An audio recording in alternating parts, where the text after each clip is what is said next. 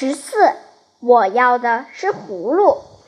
从前有个人种了一棵葫芦，细长的葫芦藤上长满了绿叶，开出了几朵雪白的小花。花谢以后，藤上挂了几个小葫芦，多么可爱的小葫芦啊！那个人每天都要去看几次。有一天，他看见叶子上爬着一些蚜虫，心里想：有几个虫子怕什么？